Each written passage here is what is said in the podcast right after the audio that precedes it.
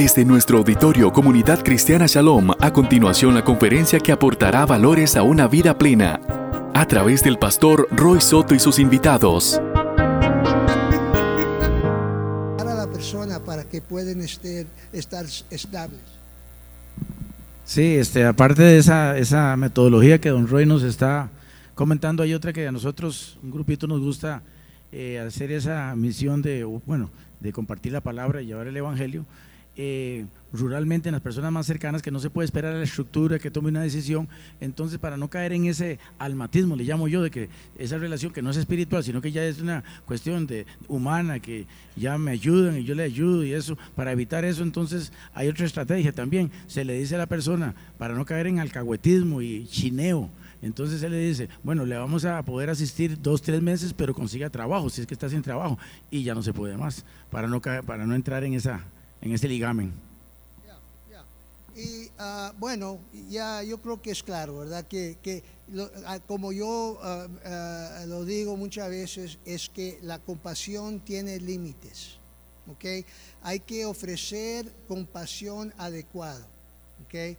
Cuando es lo correcto que hacer, lo hacemos, pero tenemos que evaluar y, la, y lo más importante en la conexión que tenemos, porque mira, en la calle yo veo a muchachos que están ahí pidiendo, y son jóvenes, pueden trabajar, pero están ahí en la misma esquina día tras día tras día, y porque yo vivo ahí, yo sé que son la misma persona. Alguien que simplemente está ah, pasando por el barrio puede verlo una vez y le da, pero yo no le voy a dar porque yo le estoy ofreciendo otra oportunidad, ¿ok? Que es una solución mejor para él y para todo el mundo, que no incluye simplemente dar así, ¿verdad? algo gratis. ¿Ok? Primero comenzamos con este, este trabajo de la iglesia de evangelización, del discipulado, que es algo que hacemos personalmente con un individuo entendemos eso muy bien. Tenemos una teología bastante you fuerte de ese, de ese tipo de trabajo. La compasión también. Sabemos que al individuo tenemos que ayudar, ¿ok? Y aprendemos cómo hacerlo en una manera más saludable. Cuando llegamos aquí, después de, de ah, la compasión, ¿cuál es el papel de la iglesia en una comunidad necesitada? Yo, yo hablo de la restauración y el desarrollo, ¿ok? Que quiere decir que vamos a, a vez de dar, vamos a pensar cómo vamos a desarrollar una empresa, porque es una cosa decir, mira, consigo un trabajo, pero en ese barrio, si no hay trabajo, ¿qué va a hacer la persona? So, muchas veces podemos decir, mira, vamos a invertir el dinero no, tanto para dar, pero para ah, establecer negocio o, o, mira, a vez de dar ah, ropa o de comida, vamos a abrir una tienda. Y la gente que viene a la tienda tienen que pagar. ¿Ok? No se la vamos a dar la comida gratis. Pueden venir y pagar o trabajar, pero la tienda, eh, si, si, podemos, si podemos ah, comenzar a levantar un poco de recursos, vamos a ampliar a dos personas ah, y la ropa también, una, allá le dicen una garra o, thrift shop o algo así, vamos a, vender ropa aquí muy barata, y, pero lo vamos a establecer como un negocio. Ah, hay, un movimiento bastante interesante que salió de, de Alemania en el tiempo de, de Hitler, ¿ok? Eh, son parecidos a, los Amish o los menonitas, ¿verdad? viven una vida muy simple, viven en, comunidad, todo comparten, así como en, Hechos 2, y ah, viven en una, en, una, finca en Nueva York que se llama Bruderhof, el, grupo. Son 300 ah, personas. Han establecido un negocio donde hacen ah, muebles para guardería de niños y eh, la calidad de esos muebles es tan alto que todo el mundo compra esa, esos muebles para sus programas en, en ah, escuelas, en iglesias, construido de madera. Eh, este negocio gana miles de dólares cada año. ¿Y sabes cómo construyeron la fábrica? Para que cada persona, 300 personas, tengan un trabajo en la producción de esos muebles. El más grande y el más chico, todos tienen que trabajar a lo menos unas cuantas horas en ese negocio que sostiene la vida de la comunidad. ¿Ok? Alguien ah, dijo, mira, hay un dicho, si, si, le das de comer, si le das un pescado a una persona, comen por cuánto tiempo? Un día. Pero si les enseñas a pescar, ¿qué pasa?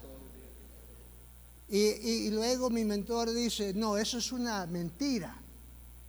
La persona que es el dueño del lago determina quién puede pescar todos los días o no. ¿Ok? So, y eso, eso estamos hablando, eso se trata del, de la economía de Dios, del jubileo.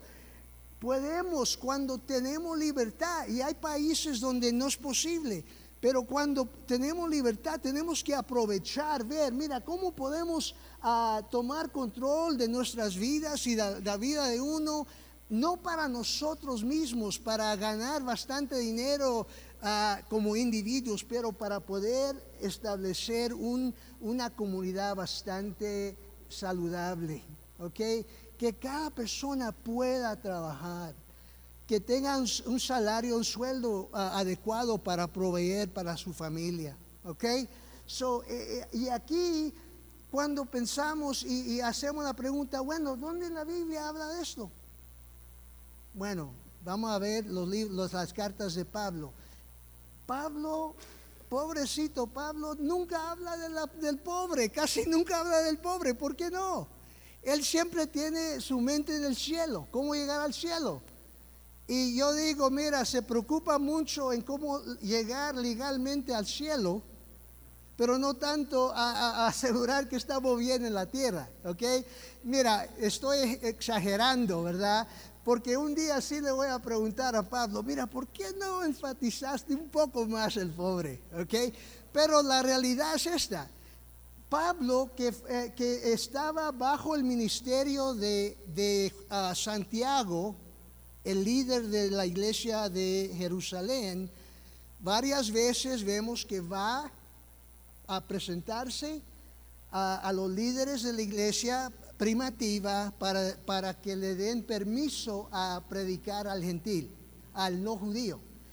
Y lo que siempre les decían, tres cosas. Ok, sí, tienes permiso ir al, al no judío. Segundo, no coman comida que ha sido ofrecido a los, a, los ídolos. Tercero, hay que ser generosos con los pobres. Cuida al pobre. ¿Por qué dice eso Santiago? Él pasó toda su vida viendo a su hermano que estaba tan comprometido al pobre y siempre iba a recordar a la iglesia el libro de Santiago ya casi no lo incluyeron en la Biblia. ¿Por qué? Porque no hablaba, suficientemente sobre la gracia. Hay que ponerlos la fe en acción. No me digas que amas a Dios si no pones en acción el amor hacia el, el huérfano, la viuda y el extranjero. ¿Ok? A Santiago, mira, no, no, no, no juegues el juego de que los ricos llegan y los, los pones acá enfrente, les das tratamiento preferible. No, no, no, no, todos somos igual, todos somos pobres. Eh, eh, si no conocemos a Cristo, todos somos ricos. Lo que es más importante es que sean fieles al mensaje y la vida del reino. ¿ok? So, aquí el desarrollo comunitario también Ah, la Biblia nos da el ejemplo de Nehemías que ah, Grace habló y no voy a, revisar todo, pero yo creo que ese libro es muy importante y nos enseña unos unas cuantas, cuantos principios que ah, yo, yo, quisiera compartir. Primero, ¿quién es el estrella del libro de Nehemías? El mero mero de Nehemías, del libro de Nehemías, ¿verdad? Pero en el capítulo 1, la historia dice esto. El hermano de Nehemías se llama Hanani. Y él salió de Persia, como ya estaban haciendo los judíos que fueron exiliados a, Babilonia y algunos que estaban ya en Persia. Hanani regresó a Jerusalén y estaba allí porque eh, esperaba que el Señor iba a levantar eh, la ciudad de Dios. Iba a ser algo ya de, ah, restauración, iba a desarrollar ese pueblo de nuevo.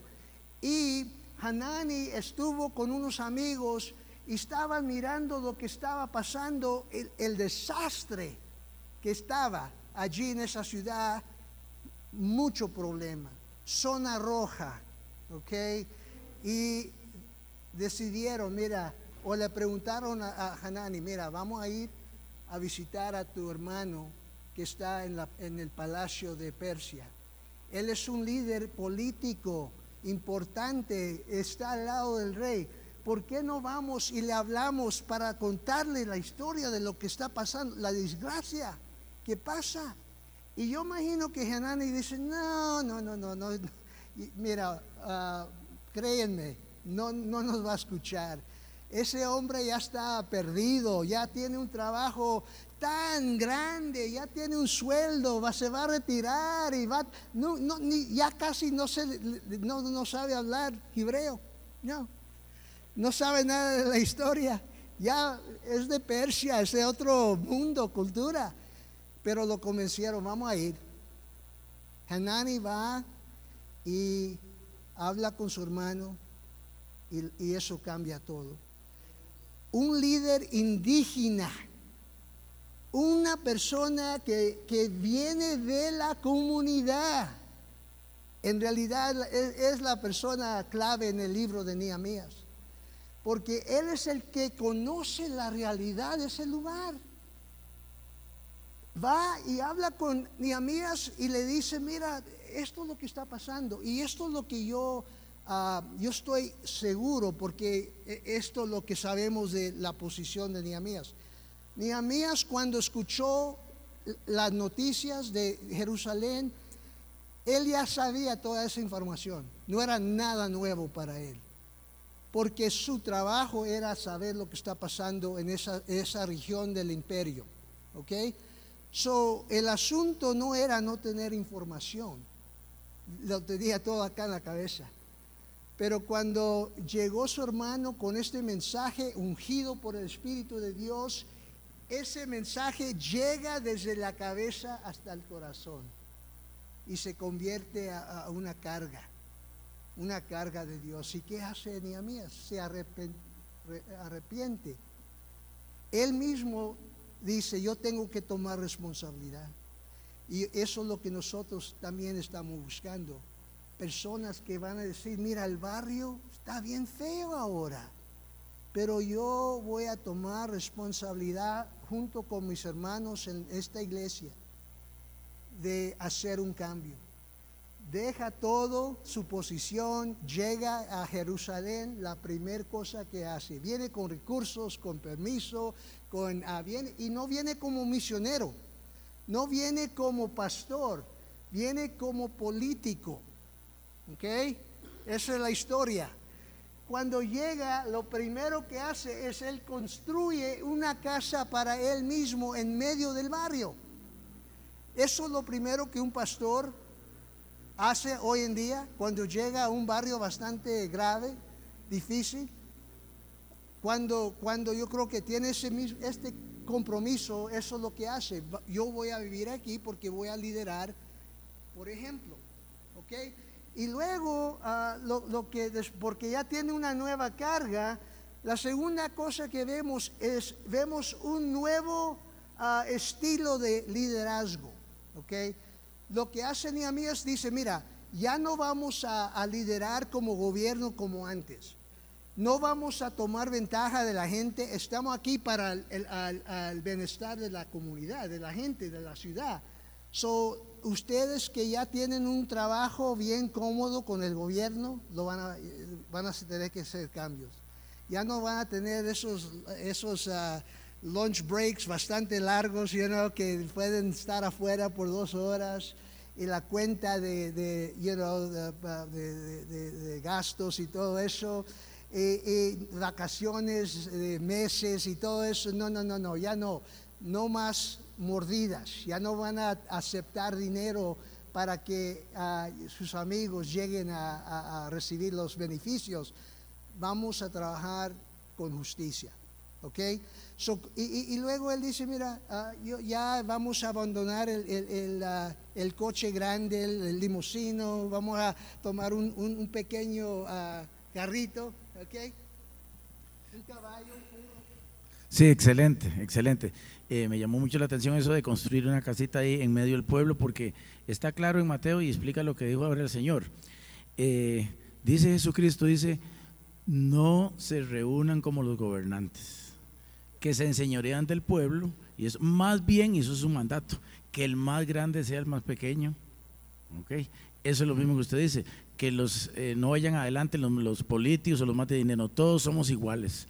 Entonces, esa es la nueva visión, o no, la de siempre debería ser la visión de un líder, de ir y ponerse al nivel del pueblo y ponerse ahí en el centro con una casita humilde porque él va a ser un líder el más pequeño.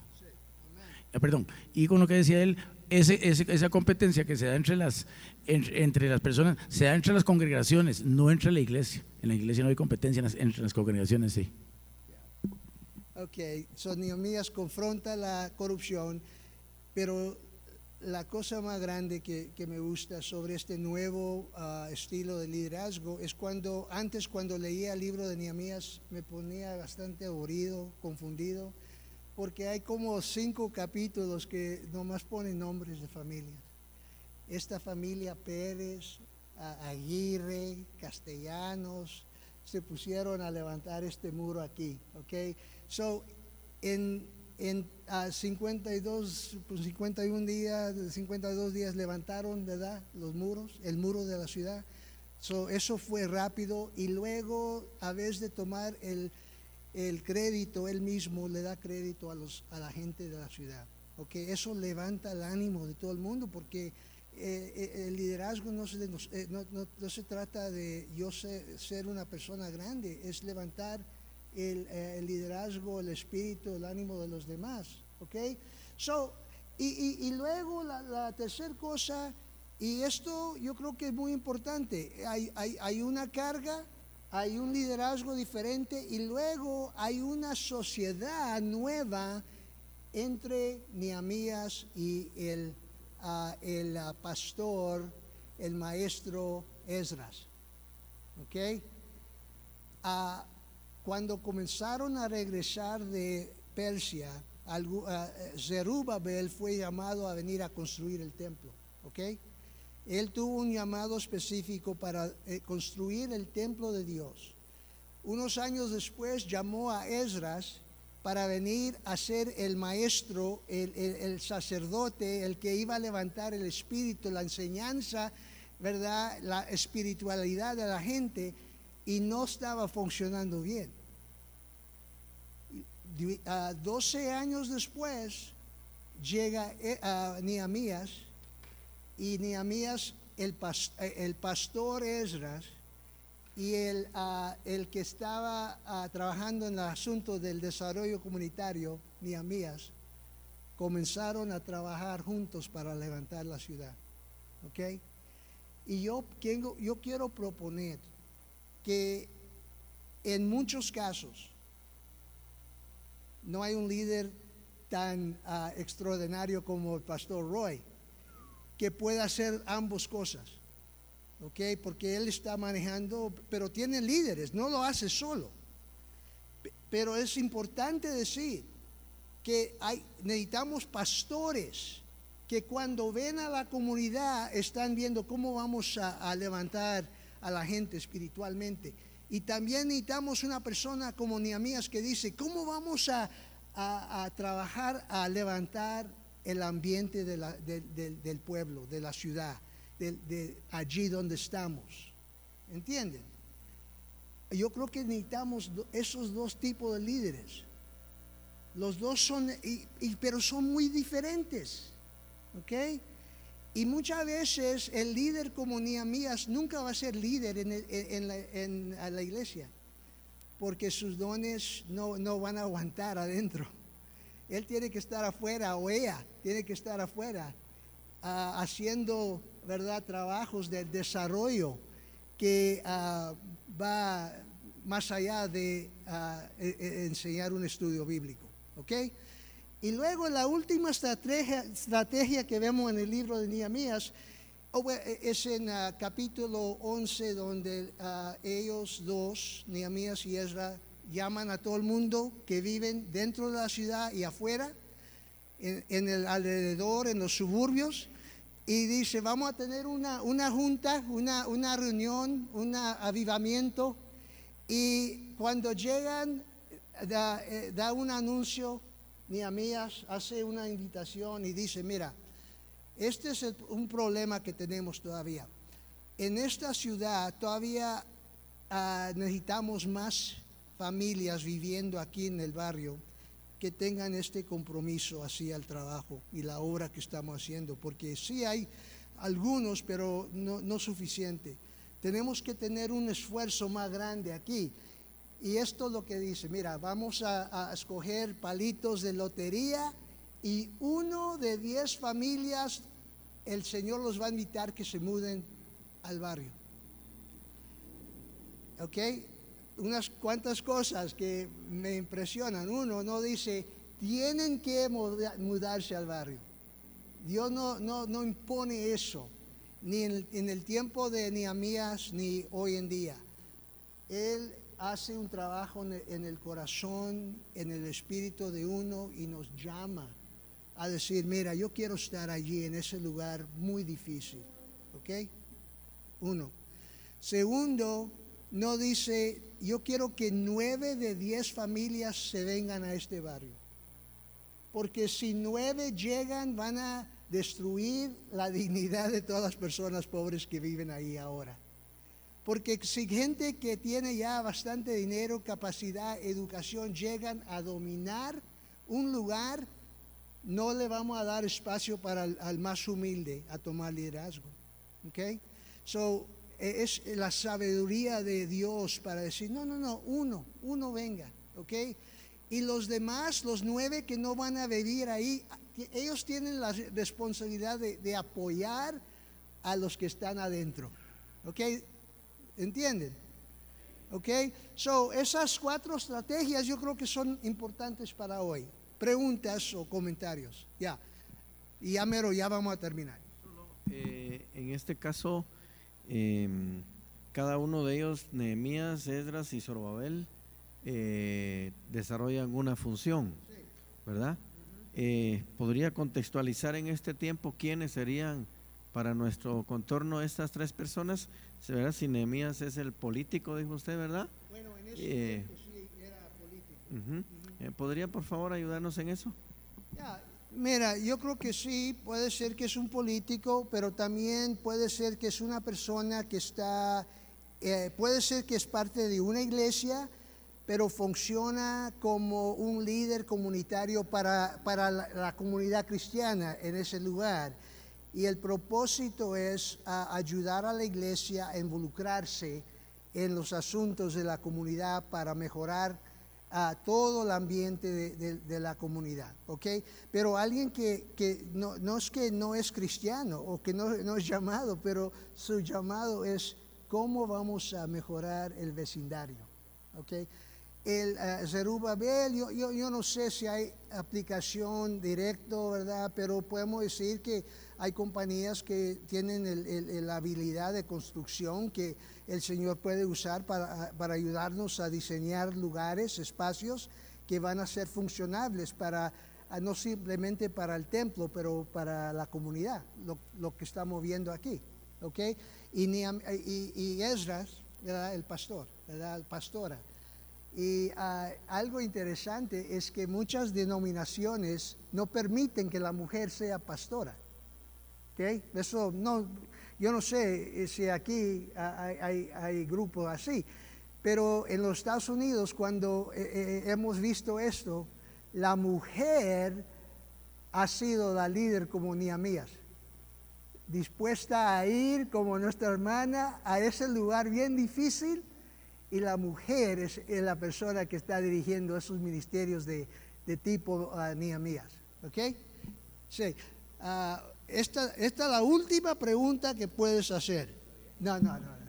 No, no es que qué bueno, que tiene bastante ánimo. Amén, amén. Eh, no, eh, es un ejemplo que voy a poner que le sirve a la iglesia. En Europa ya, eh, empresarialmente, hablando aquí en la tierra humanamente, ya han, copiado ese de que es el líder y entonces hay elemento y principal es la humildad y el amor. Entonces los gerentes se han bajado de aquellas oficinas y se han puesto la oficina a nivel de los empleados. ¿Por qué? Porque están caminando entre ellos, perdón, y ven una mujer embarazada y le dicen, eh, ¿cuánto tenés? Váyase para la casa. Usted, usted está enfermo, vaya un día a la casa. Entonces, ¿qué, ¿qué pasa? Que enseñan a amar a la empresa y entonces producen el triple. Si la iglesia, los líderes de la iglesia hicieran eso, cambiaría todo es un buen ejemplo. Eh, imagínense si tenemos esos dos lados trabajando juntos, eh, eh, poderoso. Ok, so mira, en este lado de la cruz, lo que estamos hablando es no tanto a tratar con, con el individuo, pero con la comunidad que afecta la vida del individuo. Y luego vamos a ver las estructuras e instituciones que también afectan la vida de uno. ¿Ok? Y, lo, uh, ok, les voy a contar, yo me mudé a mi, a mi barrio, ahí vivo con mi, con mi familia y comenzamos a conocer a la gente, establecimos una iglesia, estudios bíblicos, gente ya conociendo al Señor, comenzamos a, expresar amor eh, con compasión adecuado. empezamos a trabajar, levantamos una clínica, una escuela, programas educativos de eh, establecer trabajo y todo eso. trabajamos con pandilleros tratando de, ayudar a, la comunidad que sea más eh, saludable. Y todavía yo, yo, yo, cuando miraba lo que estábamos haciendo, yo, yo me sentía muy bien. ¡Wow! ¿qué, qué, iglesia! Estamos haciendo tanto trabajo bueno. Y, y me di cuenta que todavía había otro asunto que tenía que tratar. Muchos de mis amigos en el barrio y también miembros de la iglesia venían a hablar conmigo y, yo les decía, mira, ah, ah, José, has estado en este trabajo ya por muchos años. ¿Por qué no te buscas un trabajo mejor que paga más y te da más beneficio? Pastor, no puedo. ¿Por qué no? Porque no tengo mis papeles. Soy ilegal aquí. ¿Ok? Ok. Eso escuché una vez, pero luego siempre estaba escuchando la misma historia. Otra familia llegaba, mira, su hija está ya para graduarse de, del colegio, ya va a ir a la universidad, ¿por qué no le buscamos una beca? No podemos porque no califica. ¿Por qué no? Porque ella la trajimos cuando estaba bebé y está aquí sin papeles. Soy yo que nací aquí en los Estados Unidos, yo nunca he tenido problema con el asunto de inmigración, pero en mi comunidad es algo bastante, bastante ah, ah, grave, es un problema. Y so yo decidí, yo dije, mira, yo te voy a llevar, los voy a llevar a, los, a, los, que conozco a, ver un abogado y vamos a arreglar sus papeles. Llegamos pensando que iba a ser algo bastante fácil y sabe lo que yo, me, eh, eh, yo recibí una educación. Es casi imposible que ah, uno pueda conseguir su, ah, su permiso, su, hacer uh, legal en el país si llega simplemente por la pobreza. ¿Ok? No, no, no, no, no. mira, hay una línea bastante... Pero mira, me dieron trabajo. Yo estoy trabajando eh, eh, y, todo el mundo sabe que no tengo papeles reales, pero me dan trabajo.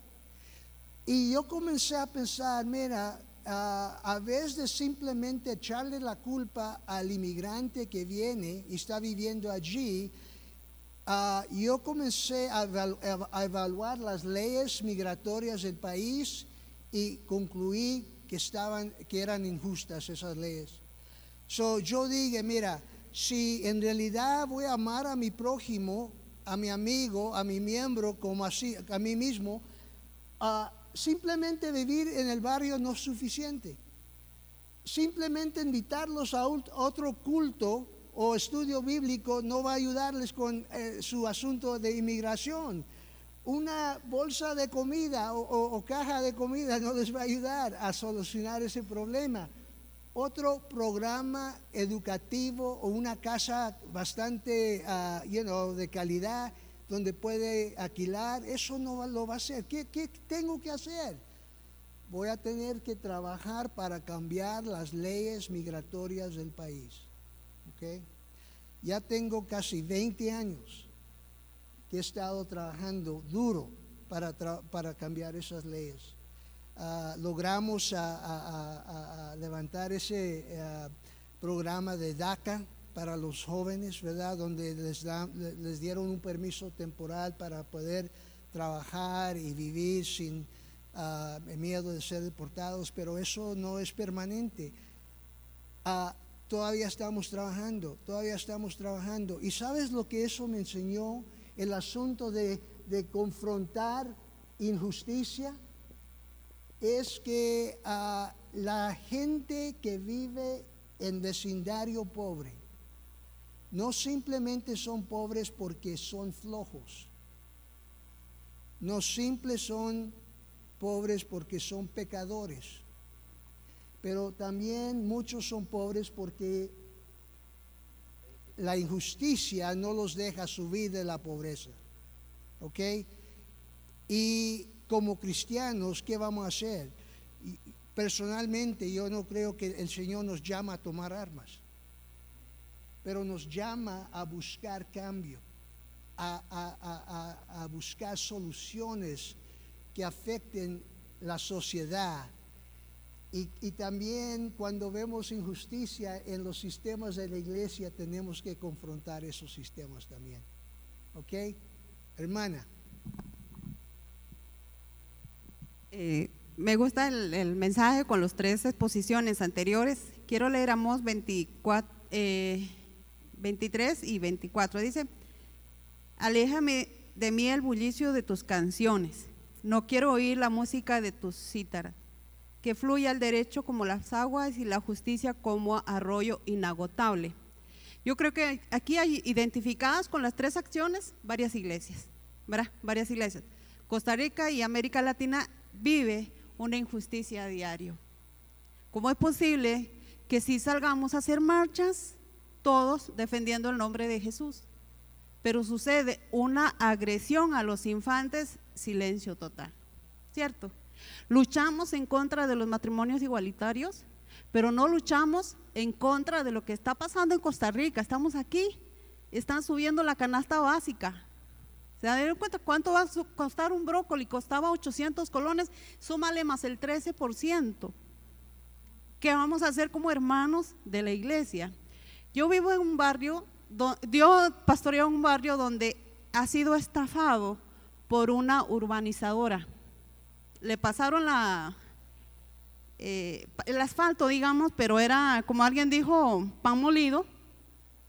En una reunión, me reuní con el alcalde y los síndicos, ¿verdad? Me dice, pero usted ni vive aquí.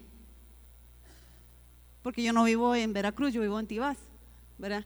No, no es hecho, tengo la congregación ahí. Tengo hermanas, mujeres y hombres y niños y todos que caminan todos los días por esos charcos por esas piedras. Estoy hablando en reducido. Qué bueno que toque el tema, pastor, porque es necesario que salgamos como hermanos a pelear por los derechos de. Ahora trabajo con refugiados.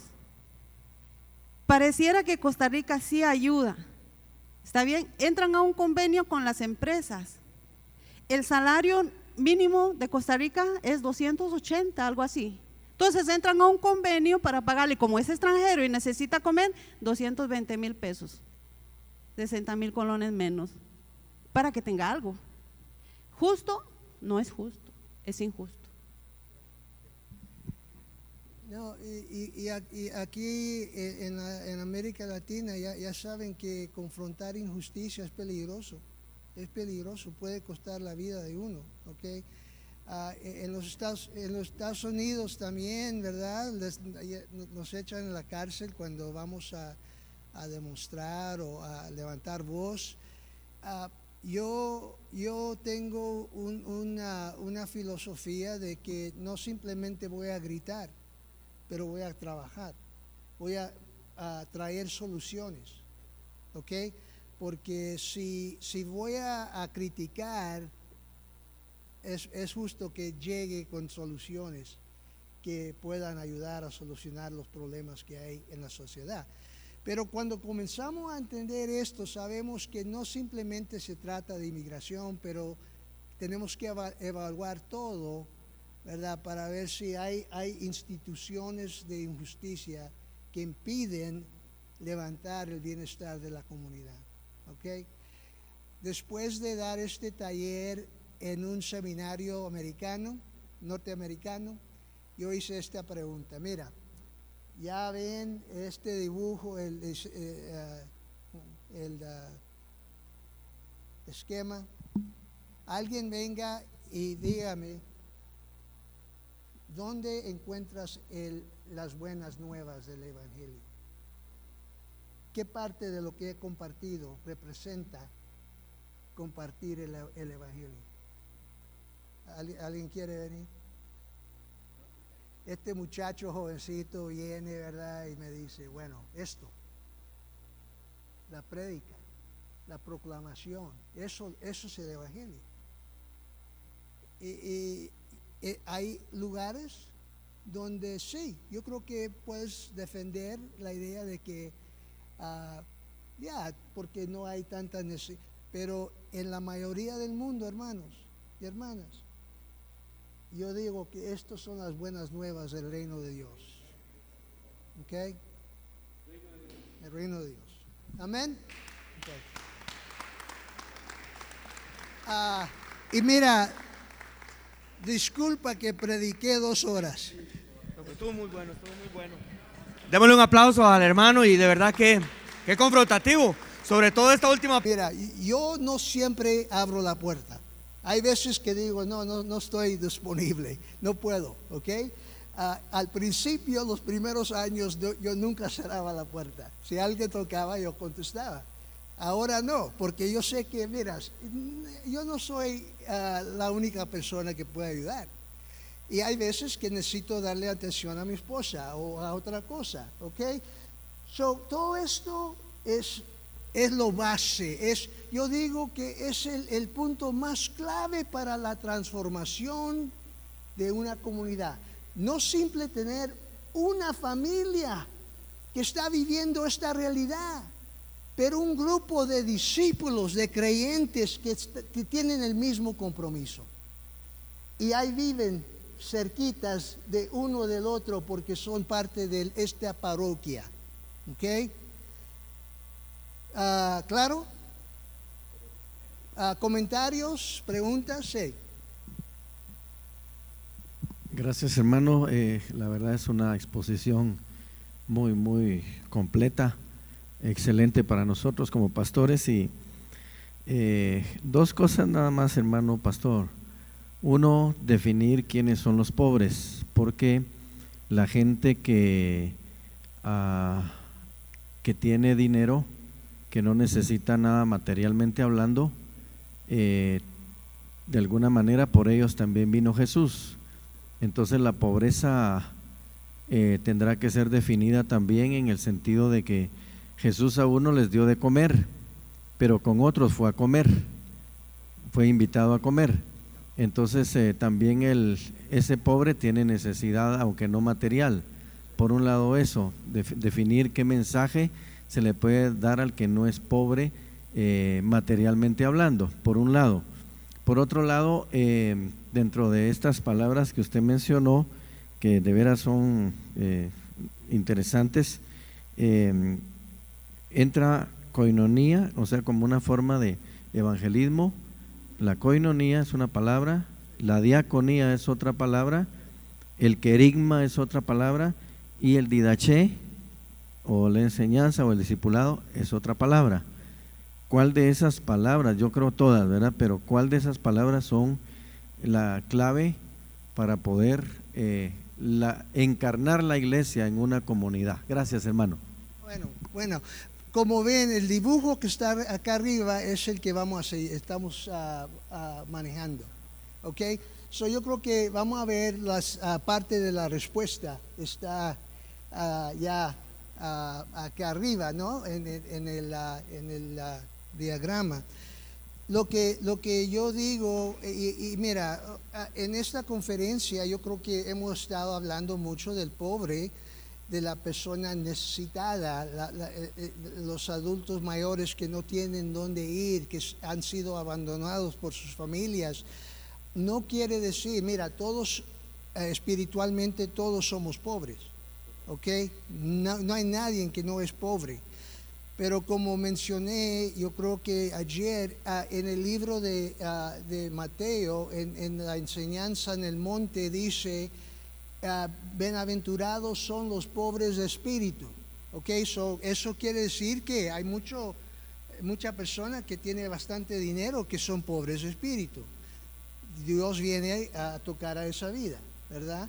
Pero Lucas es muy claro hablar de el pobre y no habla del pobre en espíritu. No, no es que no, no, Dios no tiene amor para el pobre en el, espíritu, que es rico, pero en Lucas habla, como mencioné, e, e, es el texto de jubileo que, que es un mensaje para la persona que ha sido oprimida. ¿Ok?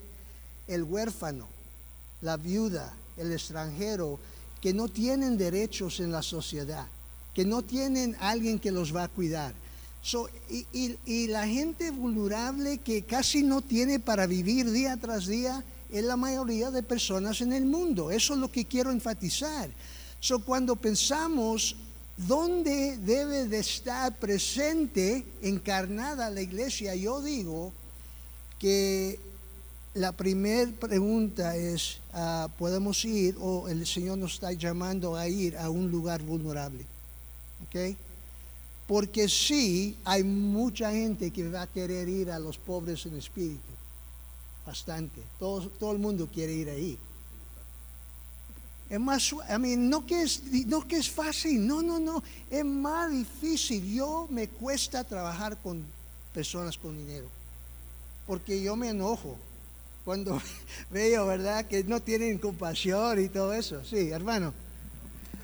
Mira, cuidado con este, eh, este hermano porque le gusta hablar mucho. No, no, no.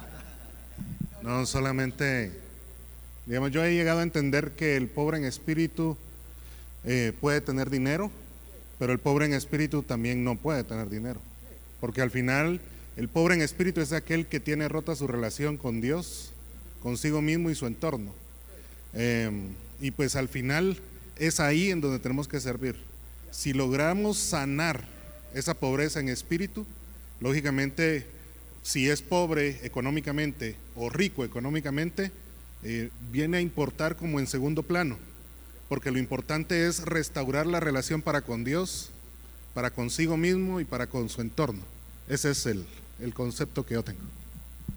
Sí, ah, ah, el ejemplo ah, que vemos en la Biblia con el, el rico, ese hombre rico que viene a buscar a Jesús y le dice, mira, ¿cómo puedo llegar al cielo? Y dice, mira, hay que seguir todos los mandamientos. Bueno, desde chico yo he sido fiel. Y a ese, a ese hombre le dice algo distinto. No lo vemos en toda la Biblia, pero en cada encuentro con una persona, pero con él le dice, mira, también venda todo lo que tiene y de ese dinero al pobre y luego puedes dejar y venir a seguirme a mí. Ah, e, ese, esa paradigma, ah, yo, mucha gente dice que es una paradigma que ah, habla a, la persona en este mundo que sí tiene mucho, ¿ok? Y, tiene que ver con este, este mensaje integral de jubileo, de, reposo, que quiere decir que la gente que simplemente, que no tiene que depender en Dios porque ya tienen, esa persona va a tener problemas, va a ser difícil para ellos a reconocer la necesidad que tienen. No, no, no piensan que, que hay pobreza de cualquier tipo de pobreza, pero el Espíritu Santo puede ah, revelar eso, lo puede hacer, ¿ok? Sí. Es que yo, yo estoy viendo que, que nosotros estamos definiendo el término pobreza basado en dinero, basado en dinero. Y lo que estoy entendiendo yo es que eh, Cristo vino para traer justicia. Entonces, el problema no es ser pobre, el problema es no tener acceso a la comida, a la medicina, a tener un trabajo digno. Entonces, el dinero se concentra en manos de unos pocos. Y lo que, lo que la justicia dice es que no debería existir un dinero para que todo el mundo vivamos igual, porque Dios nos dio un mundo a todos para que todos lo disfrutáramos. Mira, no estamos hablando de comunismo, de socialismo, estamos hablando del reino, de la e- economía del reino de Dios, que enseña que todo el mundo le pertenece a Dios. Y si ah, entendemos eso bien, nosotros todos somos mayordomos, mayordomos de, los recursos del mundo, y, y que sí, hay suficiente. Y, mira, eh, eh, el socialismo dice, mira, el Estado es el que sabe cómo controlar los recursos y el Estado va a dar lo que la gente necesita y muchas veces hay corrupción. ¿ok? Capitalismo dice, no, no, el individuo, podemos confiar en ellos. Si les damos la libertad para hacer, you know, negocio y todo, ellos van a ganar mucho dinero y van a ser generosos con los demás. A veces. Hay veces que pasa, pero no. Mira, tenemos, tenemos estos dos sistemas en el mundo y todavía hay pobreza, ¿ok? Ah, so, yo, yo, yo digo que, mira, y, y la realidad, y, y me, me duele decir esto porque eh, Jesús nos dice que oremos que venga el reino aquí en la tierra como en el cielo, pero yo, yo estoy, yo estoy ah, ya aceptando la realidad de que hasta que llegue Cristo va a haber po- pobreza. Pero eso no quiere decir que esa realidad me, me- me da permiso de no involucrarme y de no poner al pobre, al más necesitado, como prioridad de la iglesia y de mi vida personal. ¿Ok? So, so yo creo que, ah, mira, yo, yo no sé, pero en los Estados Unidos, en cualquier país donde voy, yo sé cuando veo una persona necesitada y cuando veo una persona que no es, que tiene lo suficiente. No quiere decir que no le voy a predicar duro a esa persona que tiene una casa grandota y que tiene buen... ca- no, porque ambos necesitan al Señor. Yo digo que cuando examinamos la prioridad de la iglesia, estos son los lugares abandonados por la iglesia. ¿Ok? Nosotros aquí yo creo que tenemos un, un compromiso un poco diferente. Tenemos un compromiso hacia los lugares ah, que, donde ah, marginados, ¿ok? Donde ah, eh, sabemos que Cristo está presente y que nosotros también debemos de estar. Estamos presentes en la comunidad, pero si leemos la Biblia no es lo único que hacemos. Está presente. ¿Cuál es la tarea? Proclamación de las buenas nuevas de el ah, evangelio, la historia que conté. Ok, mira, este es aquí, así vino Jesús. Dios llega para tratar con el pecado. Ah, Billy Graham era el, ah, el, bueno, el evangelista más famoso en el mundo, todavía yo creo más reconocido. Y en la época donde él se, le- se fue ah, you know, levantándose en su fama, hubo un grupo de muchos líderes de la misma ah, edad, todos que vivían y trabajaban en Los Ángeles, salieron de una iglesia presbiteriana, ¿ok? Y ah, algo, un- hay como un movimiento del Espíritu de Dios estaba pasando y ah, un, un hermano que se llama Bill Bright, ¿ok? Que ah, eh, él manejó un, un ministerio que se llama Campus Cru- Crusade for Christ, que estaban trabajando eh, con estudiantes, con jóvenes, con negociantes, llevando el Evangelio. Y e- ellos usaban un dibujo para, para ayudar a la gente a reconocer la necesidad que tenían con Dios. Este era, mira. Aquí está el, ah, el- el hombre o mujer. Aquí está Dios y hay una barrera entre el hombre y Dios. ¿Y qué es la barrera? Es el pecado. ¿Ok? Y sabes, no podemos hacer nada para llegar de este punto a Dios porque Dios es perfecto, ¿verdad? Pero lo que hizo Dios es que mandó a Jesús y, es el Jesús es el puente que nos llega a alcanzar a Dios por medio del sacrificio de Jesús. Y no es algo que nosotros hacemos en la gracia de Dios, ¿ok? Este dibujo fue usado para miles de personas para ayudarles a decir, sí, yo estoy alejado de Dios. Y yo necesito este mensaje. Y cuando en los Estados Unidos, en la iglesia evangélica, cuando hablamos y le preguntas a alguien, ¿cuál es el evangelio? Te van a decir esto.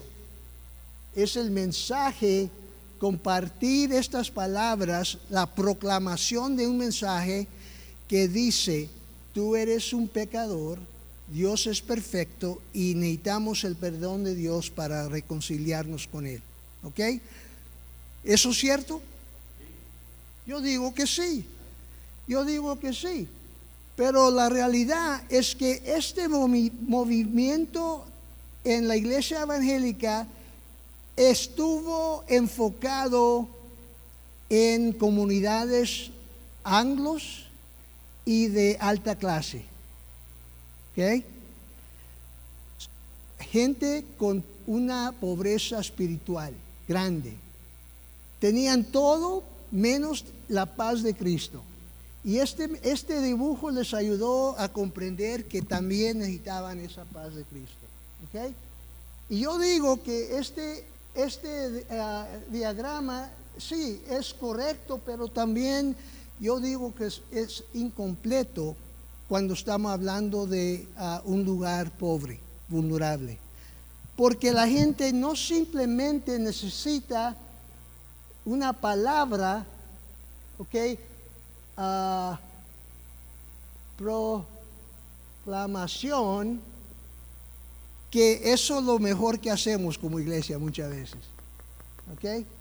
Hay que hacer un culto bastante exijoso, ah, de- you know, eh, mucho, ah, sí, sí, que va a entrenar, entretener a la gente y que va a traer, el mensaje va a ser bien fuerte, sí.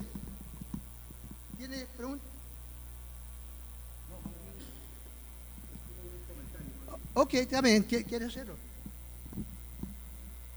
Eh, considero de que podemos ser también eh, muy románticos en, en pensar que, que podemos hacer todo eso sin antes crear una conciencia en la, en la iglesia local, porque tenemos una competencia con una serie de organizaciones que quieren hacer lo mismo, pero cada uno buscando su propio beneficio. Y entonces hay veces es mala competencia que tenemos con los mismos que contra los que todavía no conocen a Jesús. Yeah. So, lo, lo que yo digo es que esto es bastante importante. Yo escuché el mensaje del amor de Dios cuando estaba joven, mi familia con mucho problema y todo, y yo reconocí la necesidad que yo tenía. ¿ok? So, la proclamación no lo vamos a tirar afuera. No vamos a decir, mira, y, también la otra palabra que no me gusta a mí es, es ¿cómo, se, cómo eh, lo estoy escuchando? El, el- trabajo social, ¿ok? O el- what's it? Eh, sí, bueno, eh, sí, que tem- o justicia social. Porque cuando escuchamos eso, mucha gente se asusta. ¿Ok? Bueno, eso, eso muy, ah, eh, nos, nos va a desviar de- de- del compromiso del Evangelio. Pero yo digo, eh, hay, hay una justicia bíblica que tenemos que ah, entender. Y ah, la proclamación es, es el mensaje de la gran comisión, ¿ok? Ir, ¿verdad? Pero dice, ir a hacer qué? ¿Qué es lo que vamos a hacer? Hacer, sí, hay que predicar, pero hay que hacer el trabajo de formación. Formar discípulos. ¿Ok? Ah, y cuando, y esto es lo que pasa, cuando la iglesia se enfoca en la proclamación, no tanto en la formación, ¿ok?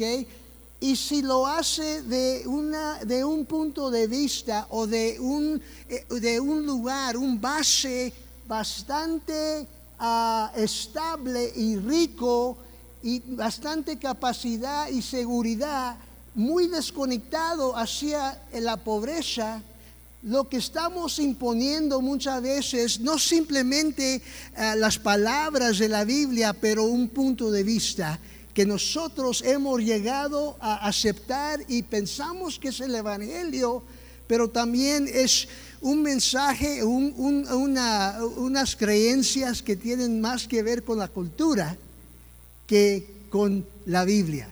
¿Ok? So, el discipulado muchas veces no simplemente da o comparte, porque en realidad yo no creo que hay una, un, discipulado o, una proclamación que no tiene un tipo de, de bias. How you say bias? Todo, todo predicación tiene un punto de vista, ¿ok? Una perspectiva, una paradigma. Y para algunos, si tenemos mucho dinero, ¿sabes lo que vamos a decir? Si, si das tu vida a Jesús, te va a bendecir grandemente. Y tú te vas a hacer rico. ¿Ok? Eso es parte del Evangelio. Pero cuando estamos encarnados y estamos en realidad conectados con la gente y estamos ahí predicando, vamos a predicar un mensaje que toca, que en realidad toma en cuenta la realidad donde vive la gente. Y luego el discipulado también va, a ser un discipulado bastante, bastante efectivo, porque va a decir, mira, esto es la realidad aquí donde estamos y tenemos que poner atención a la enseñanza de la Biblia a vez de lo que enseña la sociedad o el ambiente. ¿Ok? So, yo creo que muchas veces la iglesia tiene una estrategia que dice, mira, lo más importante es compartir, proclamar. Por eso es muy común que una iglesia vaya a un lugar en el otro lado del mundo. Los americanos vienen para acá, vienen a, América Latina, van a África y llevan a los jovencitos a predicar las buenas nuevas en, lugares que no conocen para nada. ¿Ok? Y yo no digo que Dios no puede usar eso, pero cuando estamos hablando de un vecindario bastante difícil, la cosa más difícil es ganar la confianza de la gente. Porque ya, han, sido, han, sido abusados, manipulados, siempre. So, cuando alguien tiene confianza con la comunidad es muy diferente. ¿Ok? So, la proclamación y la formación son, ah, son temas bíblicos. Tenemos que hacerlo si somos cristianos. No podemos decir, mira, no me gusta hablar de, de Jesús, porque yo voy a mostrar con hechos, con ah, actos de compasión. ¿Ok? Esto es parte. Pero también no es lo único que requiere ser un cristiano. Cuando estamos en una comunidad, sabemos que tenemos que mostrar la compasión. Y cuando estamos ubicados y, y comprometidos a una parroquia, a un lugar bastante pobre, ¿hay necesidad? Le estoy preguntando mucha necesidad, bastante, ¿ok? Y cuando la gente se entera, hey, esa iglesia da cosas, da comida, da dinero, da ropa, da lo que sea, ah, todo el mundo va, se va a abrir los oídos y ojos para, para preguntar cómo puedo tomar ventaja de eso, ¿ok? O cómo aprovechar. Yo digo que aquí la gran comisión, pero la historia del gran samaritario es bastante importante y también Mateo a 25, donde la Biblia enseña que el cristiano toma, tiene compasión. ¿Cómo le vas a decir a una persona, mira, Dios te ama si no le das algo de comer o de agua para tomar? Si tiene necesidad, tenemos que responder. Y la palabra en, la Biblia que habla de compasión es, un dolor que comienza aquí en el estómago. ¿Verdad? Aquí, oh, no, oh, pobrecito. No, no, no. Oh. Y la, es eh, la sola solidaridad. Te sientes tan ah, conectado con ese dolor que tienes que hacer algo. ¿Ok? Pero lo que hemos aprendido Ah, en muchos años en el ministerio haciendo el desarrollo comunitario es que ah, cuando no estamos conectados, cuando no vivimos en el barrio, cuando no estamos presentes allí, ah, pensamos que sabemos la necesidad de la gente, pero en realidad no sabemos. Pensamos que ellos deben de tener la, misma necesidad que yo tengo. ¿Ok? Pero cuando hay una conexión y relación y presencia, porque estamos escuchando día tras día, sabemos cuando estamos hablando de una emergencia, algo urgente. Esa casa ah, llegó un fuego y ya, ya, se, ya desapareció la casa, esa familia está abandonada, necesitamos hacer algo hoy, ¿ok? No vamos a hacer preguntas en esa ocasión, mira, Ah, tienes ah, un trabajo, ¿verdad? Y, cuántas veces ha venido a recibir ayuda. No, no, no, no. Vamos a responder así. Pero si tratamos con todo el mundo de esa misma manera y la, la misma persona llega día tras día, semana tras semana, año tras año, y la estrategia y el plan es, te voy a dar porque tengo compasión, eso no va a ayudar. Eso va a crear una dependencia bastante negativa. ¿Ok? Mira, allá en los Estados Unidos tenemos como una, una, regla, vamos a decir, o una, ah, ah, una norma que, donde dice, mira, no vamos a dar nada gratis a la persona si no es emergencia. Porque si comenzamos la relación o ese, uh, esa relación de ese tipo con una persona y le estamos dando algo, eso es lo que van a esperar siempre. Y eso lo que roba es la dignidad también. Porque la pobreza más grande no es tener un poco de necesidad, pero es pensar que no tenemos nada que dar. Sí, yo no tengo nada que ofrecer. Mira, hay que, puedes venir a, tenemos una clínica, empezamos una clínica hace 30 años atrás que ya es enorme. Tenemos 60 doctores, ¿ok? Que trabajan en, cinco ah, locales. Y cuando llega una persona y no tiene seguridad, que no tiene, ah, ah, porque les cobramos dependiendo, ¿verdad?, el salario que tienen, si no, si dicen, mira, no tenemos nada, les damos un trabajo que hacer.